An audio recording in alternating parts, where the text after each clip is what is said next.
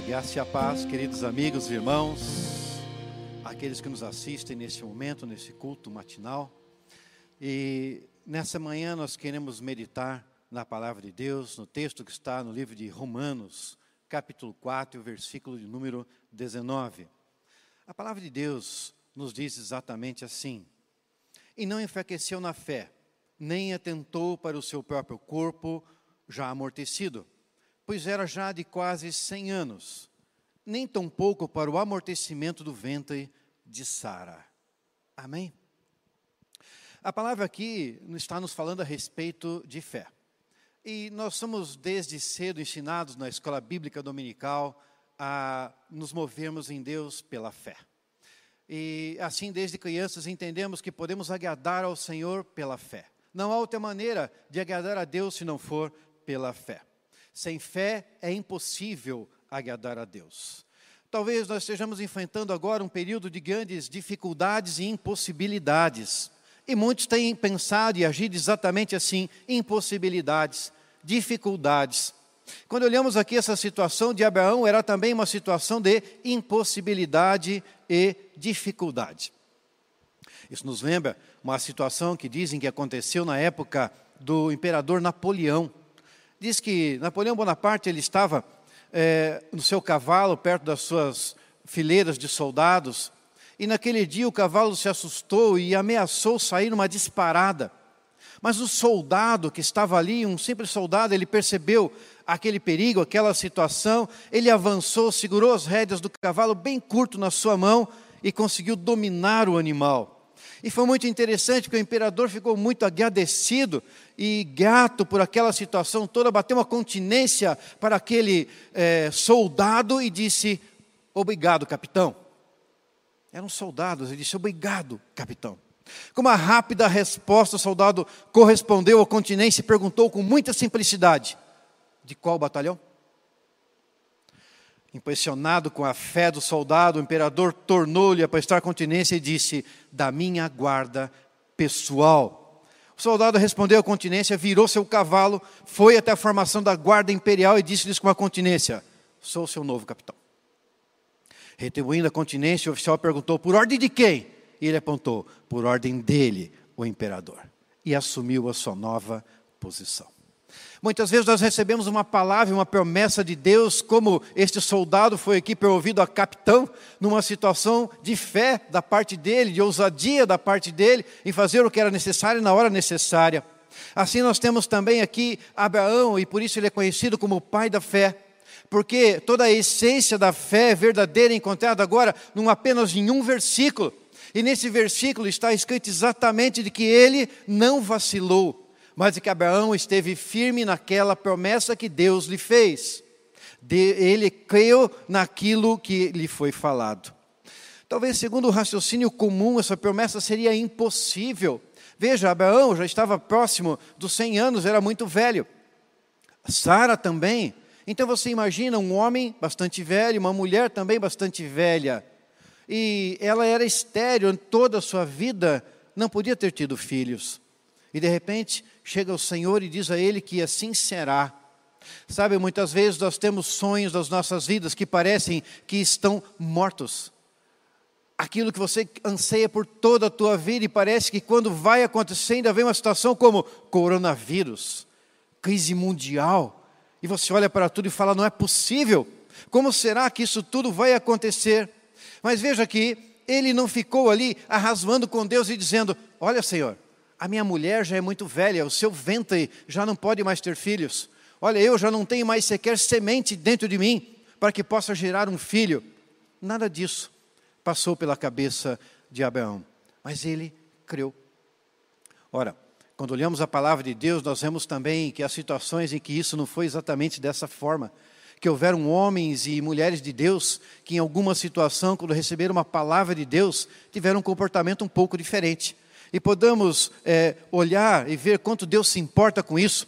No livro de Lucas, capítulo 1, versículos de 1, é, versículos 5 a 7, nós temos a história de Zacarias e Isabel. Zacarias, o pai de João o Batista, aquele que batizou Cristo Jesus. E veja que Zacarias era um sacerdote, ele vivia no templo, ele estava lá. Ele era da ordem de Abias, que era o oitavo na ordem. Davi havia colocado turmas para os sacerdotes. E estava lá. E por sorte coube a ele aquele dia entrar no, no templo e poder oferecer o incenso ao Senhor. Era o dia mais memorável da história e da vida de Zacarias, porque ele também já de bastante idade e a sua mulher estéreo também não tinha filhos.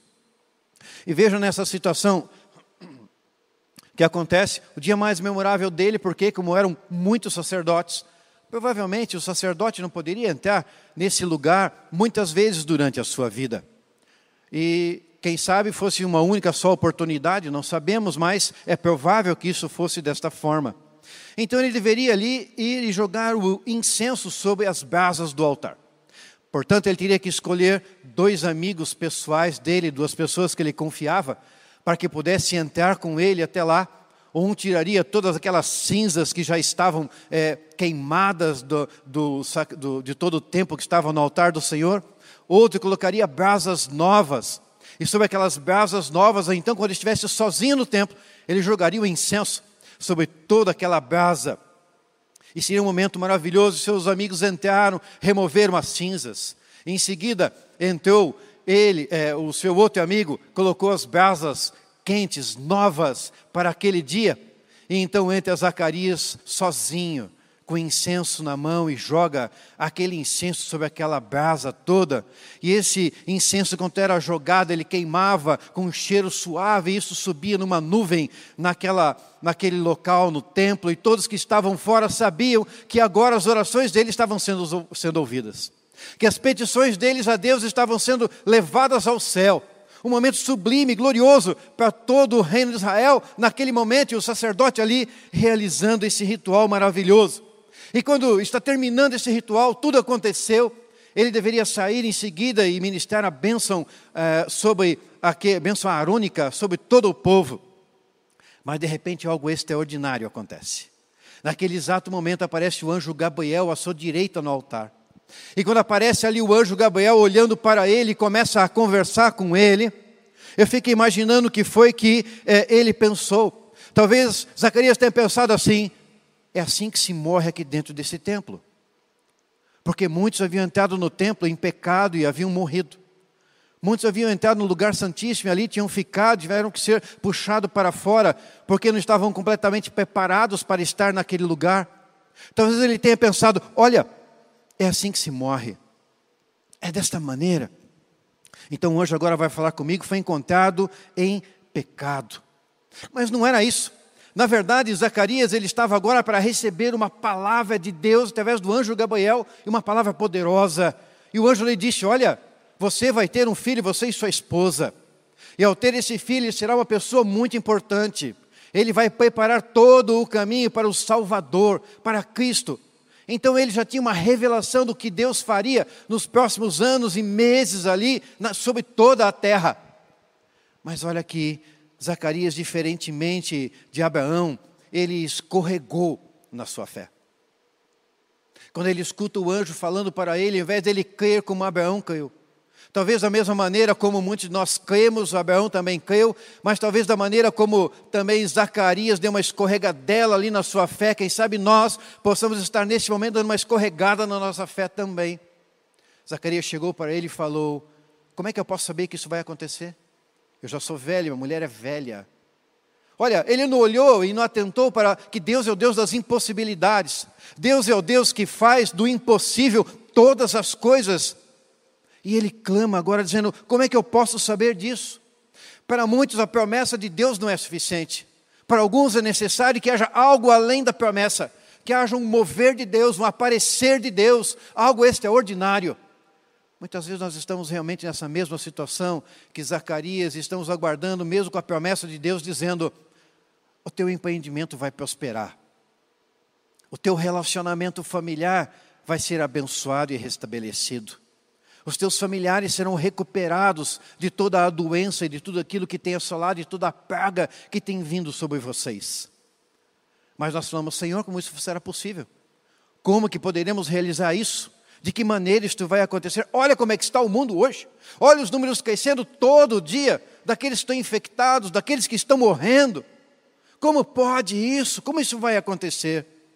todas as empresas paradas, não compra, não se vende, impossível de se sair, não se pode sair, não podemos reunir, inclusive na igreja. Como é que é isso? Como é que Deus vai fazer? Deus é o Deus do impossível, você tem que crer que Ele faz do nada todas as coisas. Mas Zacarias, ele ficou com essa dúvida e pediu que pudesse ter certeza. Zacarias conhecia o Velho Testamento, ele sabia o que eh, Abraão havia falado, ele sabia do que Deus havia prometido para Abraão e como Deus havia cumprido para Abraão, mas independente disso e conhecimento de todas as coisas, ele vacilou na sua fé.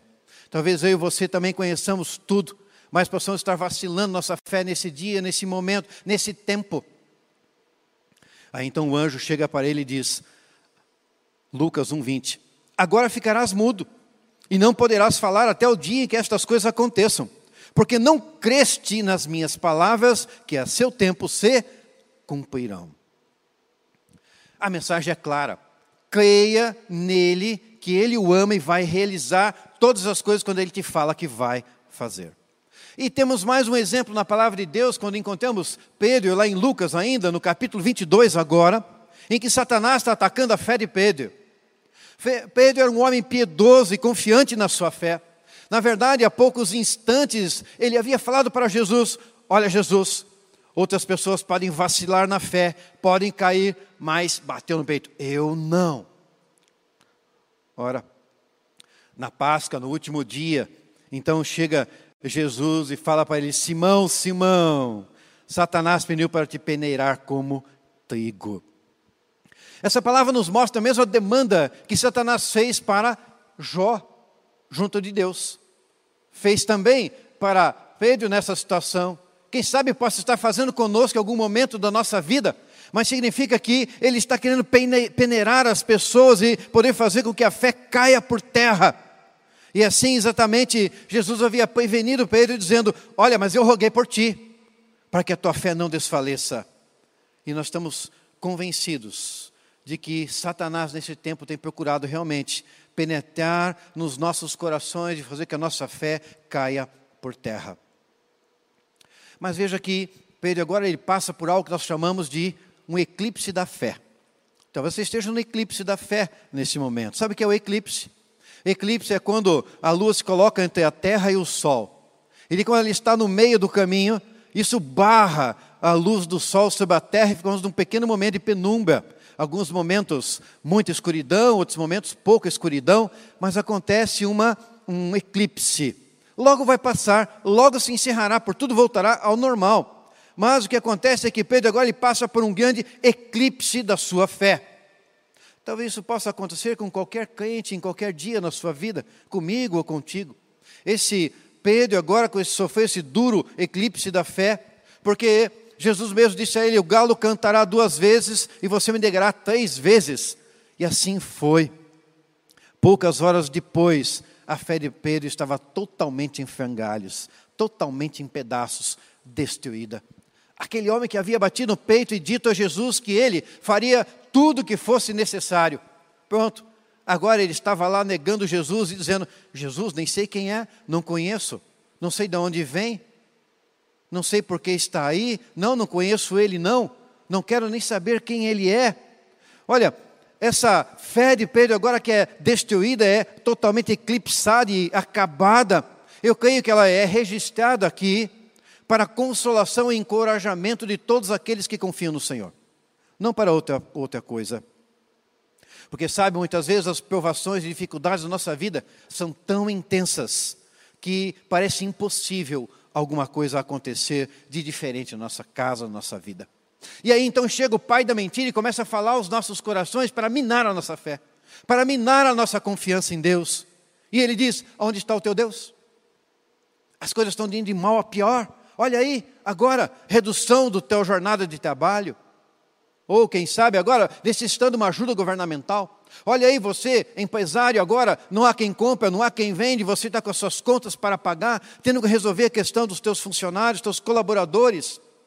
Quem sabe você esteja numa situação de saúde e fica pensando a mesma coisa, e o maligno vem com essas tentações e pensamentos na sua cabeça, a dor, o sofrimento, as necessidades. Deus lhe prometeu que daria um escape. Cadê a saída? Aonde está a saída? Onde está o teu Deus agora, quando você mais precisa dele? Talvez ele fique jogando perguntas a você a respeito de Deus. Deus não está ouvindo o teu grito. Deus não está sendo fiel para com as suas promessas. A tua oração não está sendo escutada, não está sendo ouvida.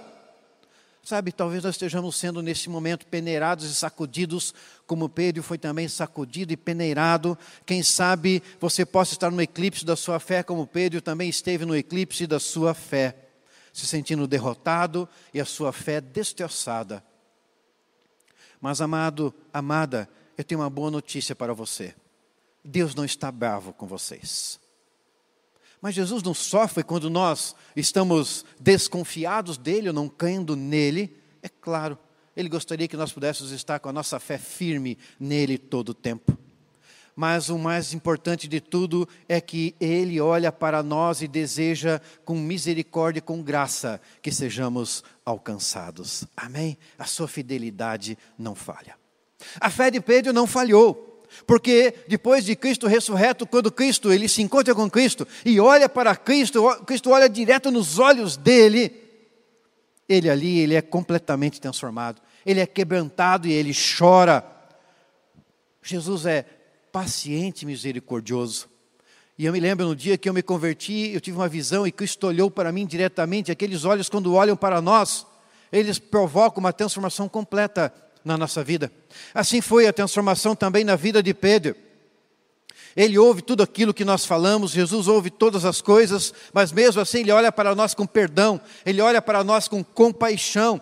Pedro ele foi completamente restabelecido e restaurado na sua fé e teve uma grande vida, um grande apóstolo.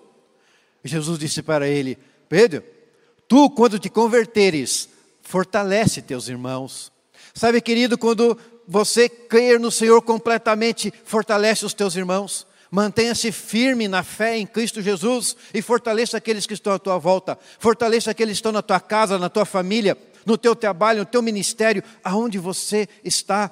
Porque essa palavra é igualmente para Pedro e para mim e para você.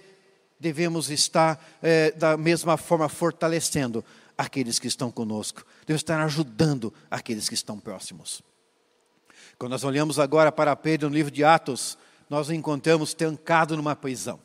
E trancado naquela prisão, chega um anjo, sacode as correntes, diz para ele se levantar e sair. Ele se levanta e sai, e vai sem questionar. As portas são abertas, os grilhões caem, e ele vai caminhando e ninguém vê nada. E ele chega no lugar que ele tem que chegar, e tudo acontece. Aí nós vemos agora um novo Pedro confiando completamente no operar de Deus, confiando completamente naquilo que Deus faz na sua vida. Sabe, muitas vezes nós olhamos para essas situações da palavra e nós chegamos à conclusão que parece que a fé que agrada a Deus nasce de um momento de morte. Sabe um momento de morte? É como se Deus colocasse uma sentença de morte sobre todos os recursos humanos. Uma sentença de morte sobre todas as possibilidades humanas. Parece não há mais possibilidade humana, nada para acontecer. Ele fecha as portas. Todos os meios de livramento racional parecem já não existir mais para ninguém. É isso morte das possibilidades humanas. Deus opera quando a possibilidade humana não existe mais. Talvez você olhe para todas as situações humanas hoje e imagina, não há possibilidade, não há o que possa ser feito. E eu te digo, Deus está agindo na sua vida. Aleluia.